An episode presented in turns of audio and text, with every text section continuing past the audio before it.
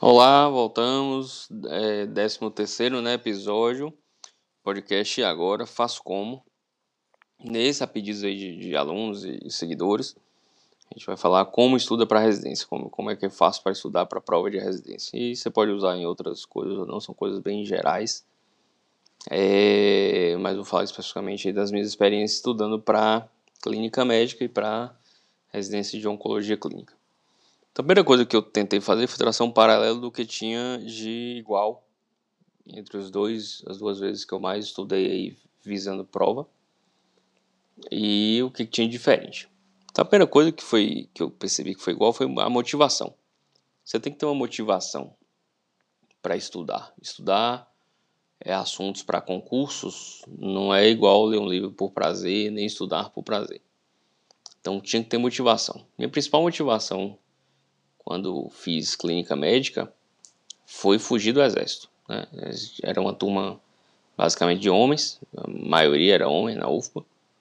É, na minha turma, na outra turma, eram duas turmas por ano, eram muito mais mulheres que não iam para o exército, e a turma da Baiana, que eram as únicas duas faculdades UF Baiana, é praticamente mulher. Então a chance da gente ser convocado era grande. E o coronel entrou lá na, na sala e falou que quem passasse na residência ele podia adiar a ida para o exército, né?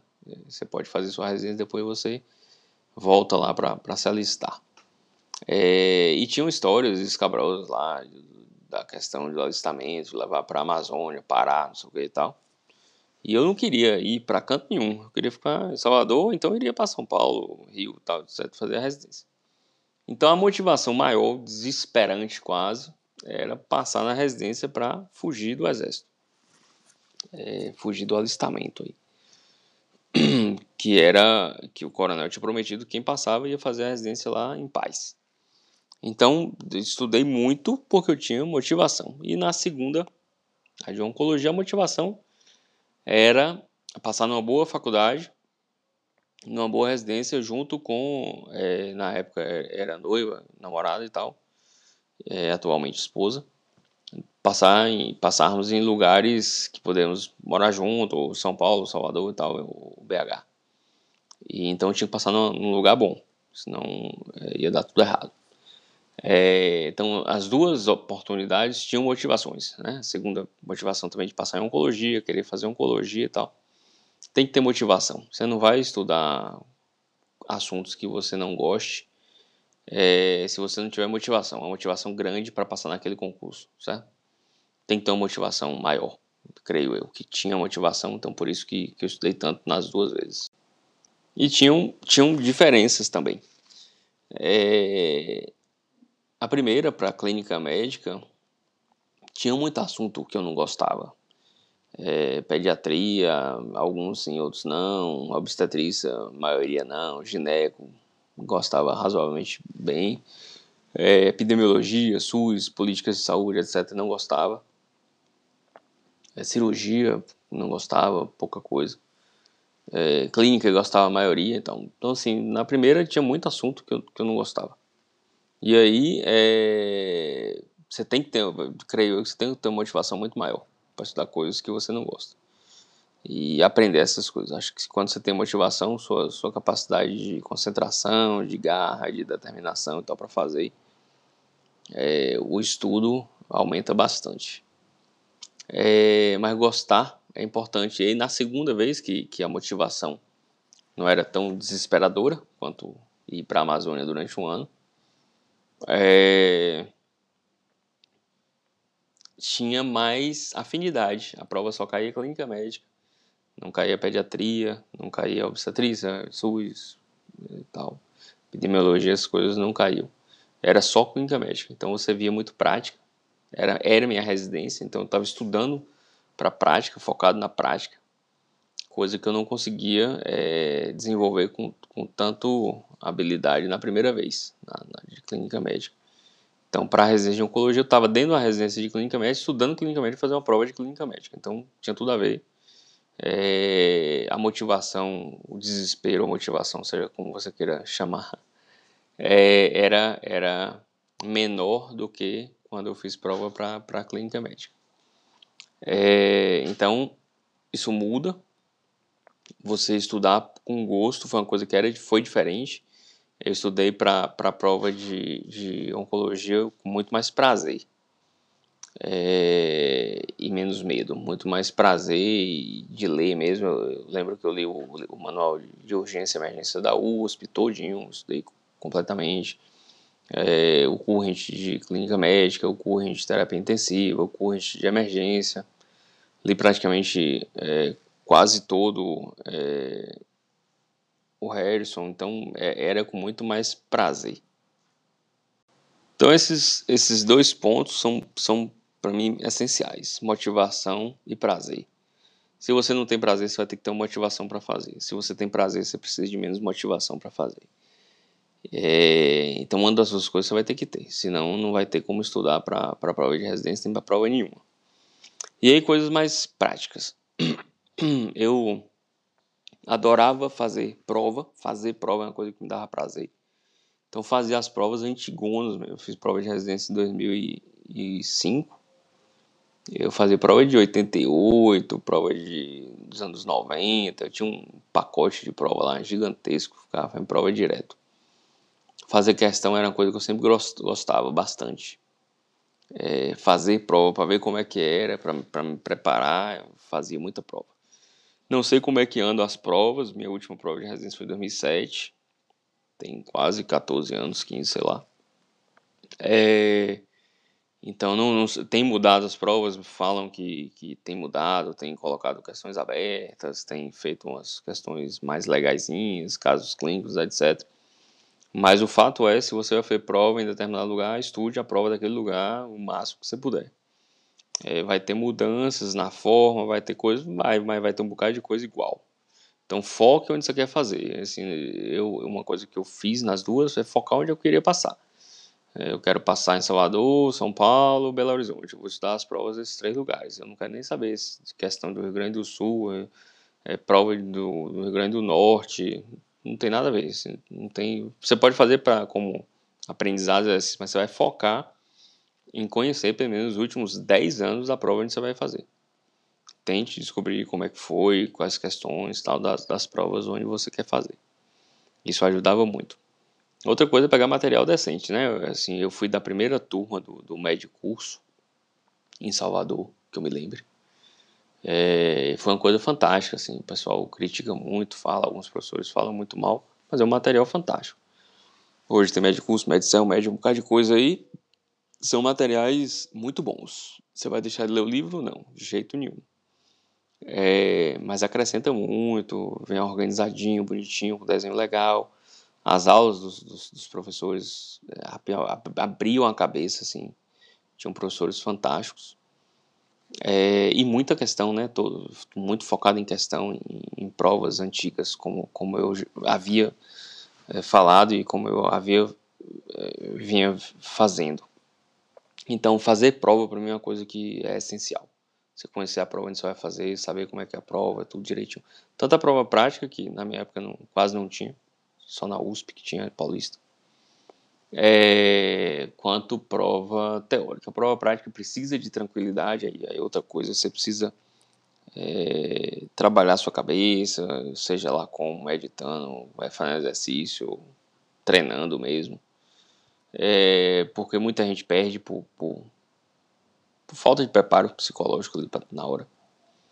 É, então tem que treinar, treinar, treinar, treinar, treinar e treinar treinar até cansar. É, para as provas práticas também. As faculdades hoje vêm fazendo algum trabalho, mas o maior trabalho que tem é, é, é, é seu mesmo, de, de treinar, treinar, treinar, estudar, ver o paciente. Prova prática normalmente é igualzinho à vida, à vida é, prática do dia a dia. Então não tem muito o que inventar, não. Outra coisa que eu gostava de estudar, estava em, em, Nunca fui de estudar em conjunto, em grupo, dupla, etc., trio, nada disso.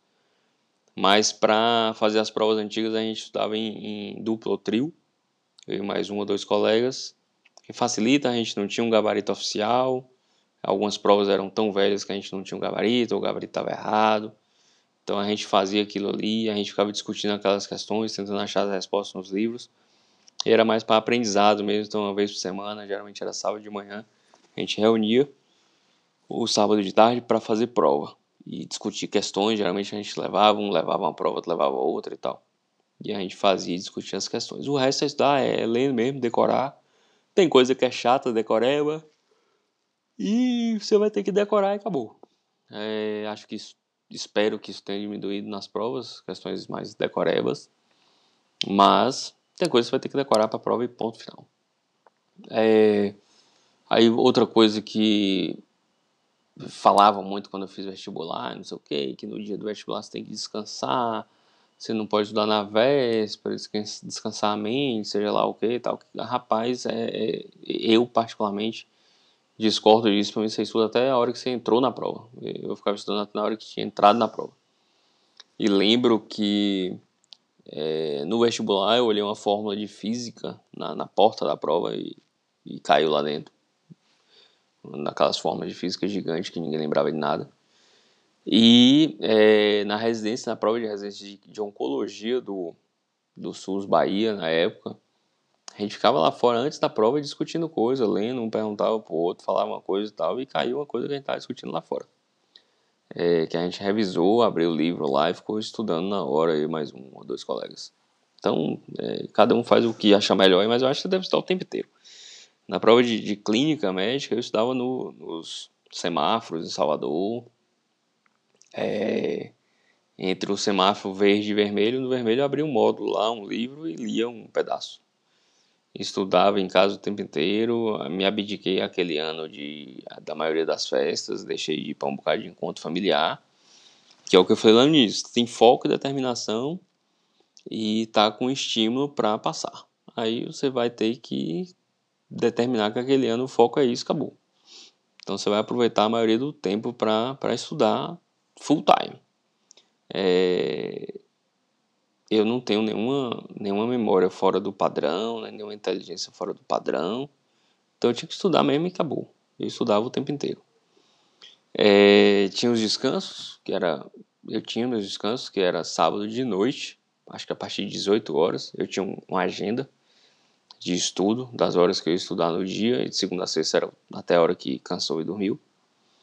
É, tinha uns lazeres que acho que era, era sábado a partir de 17 horas ou 18.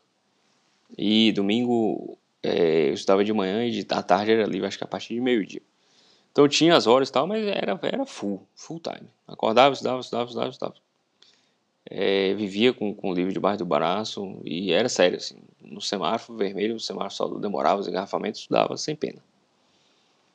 É, então tem que ter foco, fazer questão, estudar junto se você quiser ou não, mas mais para fazer é, questão e tal. Estudar, ficar lendo um pouco, nunca foi minha, minha praia, não.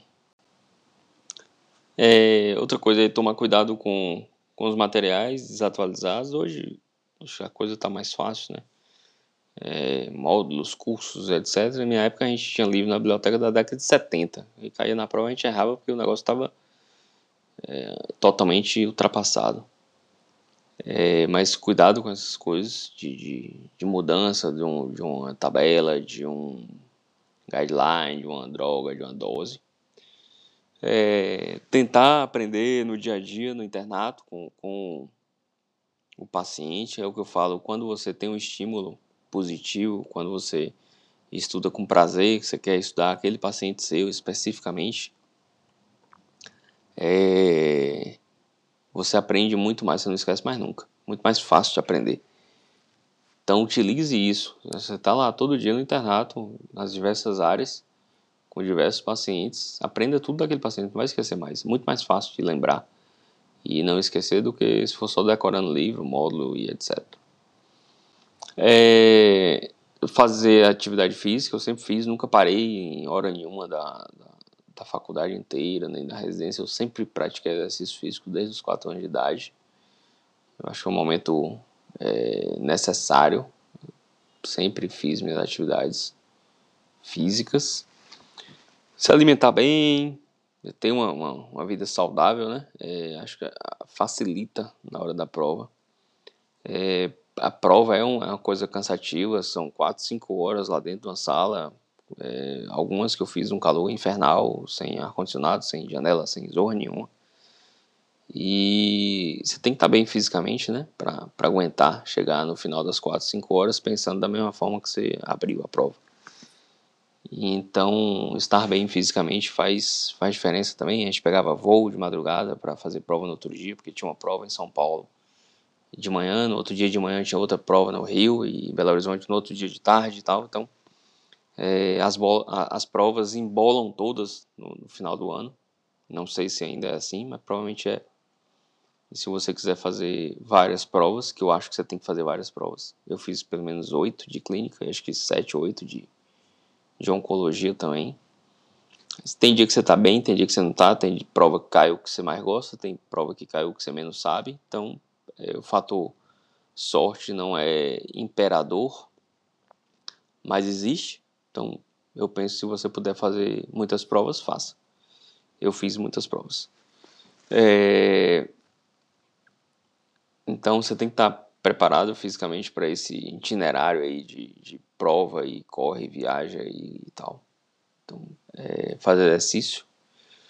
Meditar para quem quiser, na época eu não, não meditava, meditava pouco, não, não com a frequência de hoje. É, e é isso, assim, estudar, fundar dentro, criar uma motivação, saber o que você quer da vida, focar naquele ano ali ou dois anos, né? E jogar duro para passar. E se não passar, fazer de novo.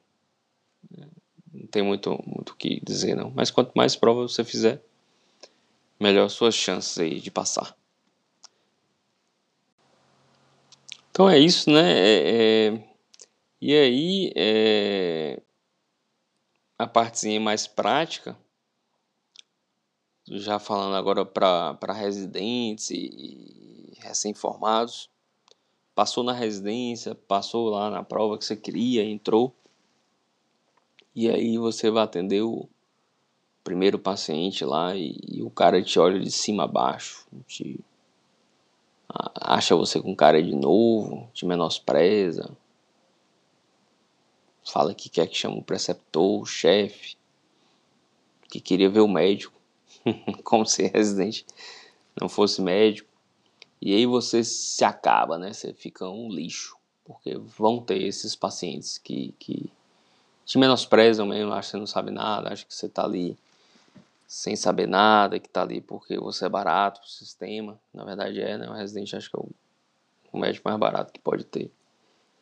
É, e, e aí você fica mal, pô, estudei pra zorra, entrei nisso aqui, me acabei de estudar, consegui passar feliz da vida, pô, o cara me trata como se, se eu não fosse ninguém e tal. Como é que você se porta nesse momento? Isso vai acontecer, a gente acontece todo mundo, você fica com raiva no início, fica chateado, depois entra um outro paciente te agradece, agradecido, educado, polido e você se sente um pouco melhor, mas depois vem um outro e e reclama também, e fala, e queixa, e não de queixas de queixas de, de, de, sintomas e tal, mas de queixas de da vida, ou que você é novo, ou queria outro médico, que pensou que era o preceptor que ia atender, etc. E isso deixa a gente meio, meio depressão, meio para baixo na residência, isso é fato. Mas com o tempo você aprende a lidar com isso, né, de, de ouvir as queixas e ignorar isso aí e até hoje até entender que se fosse você lá, eu também ia querer o melhor, o mais experiente, o preceptor e não eu mesmo. Então, com o tempo você vai até, a, a, aprendendo a, a lidar com isso, e entendendo e até dar razão, no sentido de de entender mesmo. Não dar razão no sentido de que a pessoa está certa em te menosprezar, te botar para baixo, etc. Mas no sentido de que ele tem direito de querer que, que o preceptor esteja ali, é, ou querer ser atendido pelo, pelo mais velho, pelo mais experiente, pelo R3, ou seja lá o que. Mas com o tempo a gente aprende é, a lidar com isso, né? E, e, deixar isso de lado, assim, você, você deixa isso como secundário, foca no, no que o paciente está te dizendo de sintoma e de importante da queixa mesmo, questão médica.